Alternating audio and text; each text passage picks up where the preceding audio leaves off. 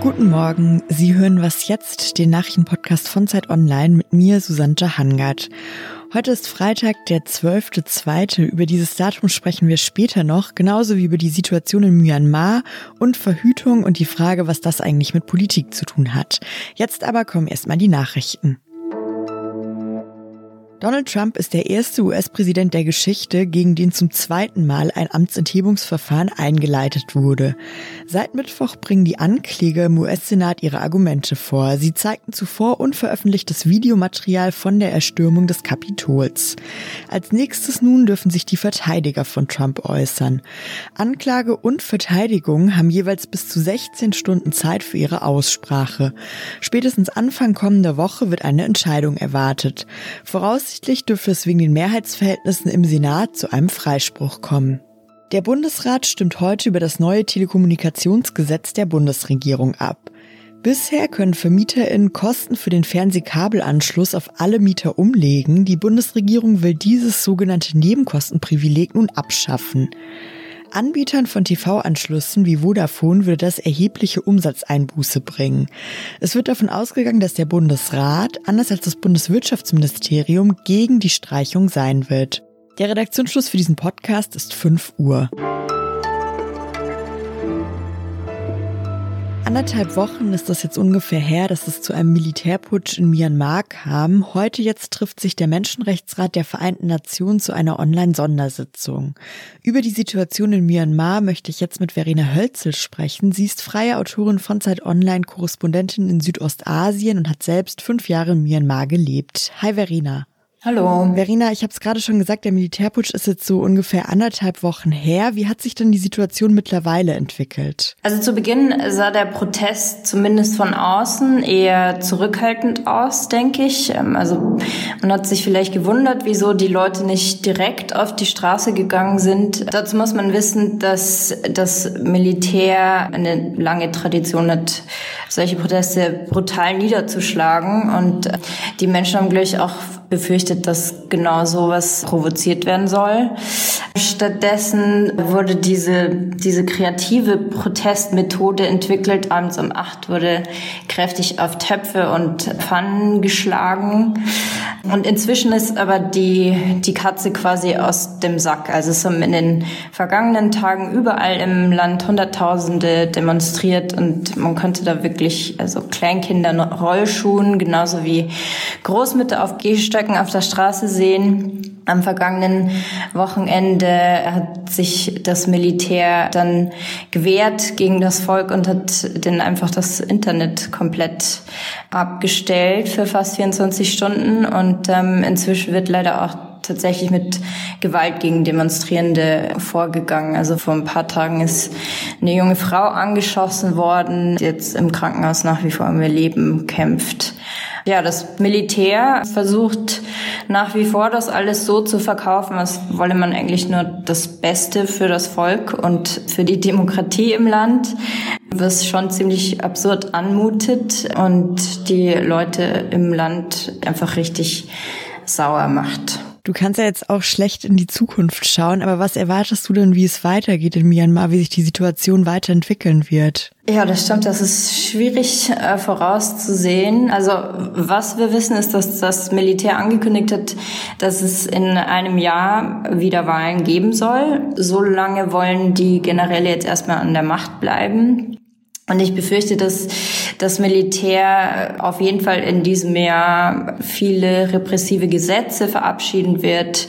Das wird schwierig werden für Journalisten, ihre, ihre Arbeit zu machen. Aktivisten werden sich fürchten müssen und ob diese Wahlen dann tatsächlich stattfinden und selbst wenn sie stattfinden, ob die dann frei und fair sein werden, das ist natürlich auch fraglich. Und gleichzeitig kann ich mir aber nicht vorstellen, dass die Menschen in Myanmar nachgeben werden mit den Protesten. Also äh, ich habe fünf Jahre lang aus Myanmar berichtet. Ich habe hunderte von von Geschichten gehört von Leuten, die also teilweise jahrzehntelang um die Demokratie für Myanmar gekämpft haben und das wird man sich so schnell nicht einfach wieder wegnehmen lassen. Da bin ich mir ziemlich sicher.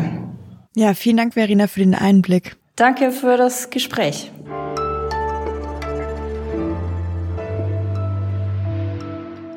Und sonst so? Du bist von hinten wie von vorne, A-N-N-A. Du bist von hinten wie von vorne, A-N-N-A. Du bist von hinten wie von vorne, A-N-N-A. Was Freundeskreis da schon 1997 sang, A-N-N-A, ist ein sogenanntes Palindrom. Eine Folge von Buchstaben, die man von vorne und von hinten lesen kann und die jedes Mal den gleichen Sinn ergeben. Das gibt's auch für Zahlen und für Daten. Und genauso ein Datum haben wir heute. Man könnte quasi zu dem Tag heute sagen, du bist von hinten wie von vorne 120 Tatsächlich erleben wir gerade Jahre mit ziemlich vielen Palindromtagen. Der letzte war erst im vergangenen, am 2.2.2020. Und nächstes Jahr gibt's dann direkt schon wieder ein am 22.02.2022. Danach müssen wir dann erstmal wieder länger warten. Der nächste Palindromtag nach 2022 kommt nämlich erst am 3.2.2030. Pille, Spirale, Diaphragma oder Kondom. Ja, jetzt geht's hier um Verhütung und wenn das eine Quizfrage wäre und ich wissen wollte, was fällt aus der Reihe, dann wäre natürlich das Kondom die richtige Antwort. Es ist das einzige Verhütungsmittel für Menschen mit Penis, alle anderen sind für Menschen mit Uterus. Gerechtigkeit zwischen den Geschlechtern, das ist auch, wenn es um Verhütung geht, ein Thema. Und da stellt sich auch die Frage, wer kann eigentlich daran was ändern und könnte das die Politik? Dazu hat Marlene Halser recherchiert. Sie ist freie Autorin von Zeit Online und jetzt hier, um mit mir darüber zu sprechen. Hallo Marlene. Hi. Marlene, es gibt zwei Studentinnen, die haben eine Petition gestartet mit dem Titel Better Birth Control. Was fordern die beiden? Ja, die zwei haben einen relativ großen Forderungskatalog, aber ich würde sagen, grundsätzlich geht es darum, dass sie wollen, dass Verhütung und auch die Verantwortung für Verhütung gerechter verteilt ist zwischen den Geschlechtern. Dazu gehört dann äh, zum einen die Forderung, dass sie wollen, dass es staatliche Forschungsförderung gibt, also dass mehr sozusagen zum Thema Verhütungsmittel geforscht wird. Dann wollen sie auch, dass Verhütungsmittel kostenlos für alle Geschlechter sein sollen. Und ähm, auch eine andere wichtige Forderung ist, dass insgesamt mehr zu den Nebenwirkungen oder zur Vermeidung von Nebenwirkungen für beide Geschlechter für Verhütungsmittel geforscht wird. Ich habe jetzt gerade schon am Anfang gesagt, es gibt fast keine Verhütungsmethoden für den Mann. Kannst du vielleicht noch mal kurz erklären, warum ist das überhaupt so? Ja, das ist eine sehr gute Frage. Warum ist das überhaupt so? Und vor allem, warum ist es 2021 immer noch so? Also ich würde sagen, es gibt zwei Gründe, die auch miteinander zusammenhängen. Und zwar zum einen ist es ja so, dass weibliche Verhütung was war, was ganz konkret von der Frauenbewegung eingefordert wurde. Also da sind Leute oder Frauen vor allem auf die Straße gegangen und haben ganz explizit sich dafür eingesetzt, dass es Verhütungsmittel für Frauen gibt. Denn es ist ja auch ein Stück weit oder ein großes Stück sogar Freiheit für Frauen, wenn sie nicht unendlich viele Kinder bekommen müssen. Also weil das ist ja sehr ausschlaggebend sozusagen für den Lebensweg, wie viele Kinder man hat oder ob man Kinder hat. Und darüber selber bestimmen zu können, war natürlich eine zentrale Forderung der Frauenbewegung. Und so eine Männerbewegung äquivalent dazu, die gibt's eigentlich einfach nicht. Also es gibt quasi keine Männer, die auf die Straße gehen, um für Geschlechtergerechtigkeit in der Verhütung zu kämpfen. Das ist, glaube ich, ein wichtiger Grund.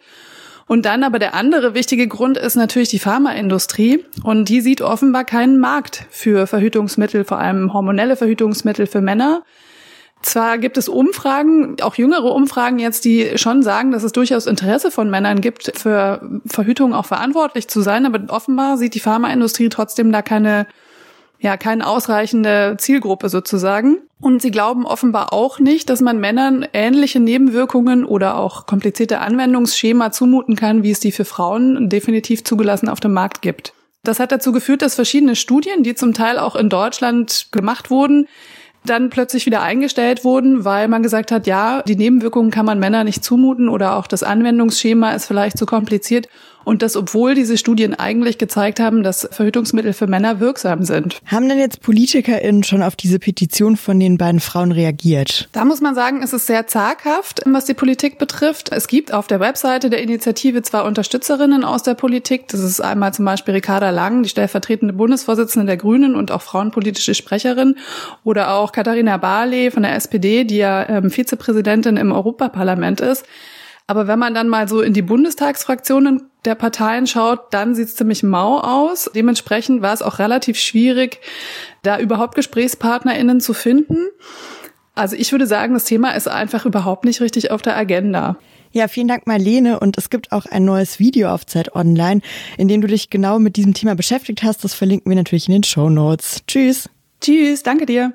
Das war's auch schon mit Was jetzt für heute. Uns gibt's wieder heute Nachmittag um 17 Uhr mit dem Update. Wenn Sie Lust haben, uns eine Mail zu schicken, dann tun Sie das wie immer gerne an wasjetzt.zeit.de. Ich bin Susanne Hangard und wünsche Ihnen jetzt erstmal einen schönen Tag. 1961, als die Pille in Deutschland auf den Markt gekommen ist, war sie ja auch super umstritten, also vor allem sozusagen aus moralischen Gesichtspunkten und wurde deswegen erstmal nur als Mittel gegen Menstruationsbeschwerden verschrieben und auch nur an Frauen über 30, die schon drei oder vier Kinder haben.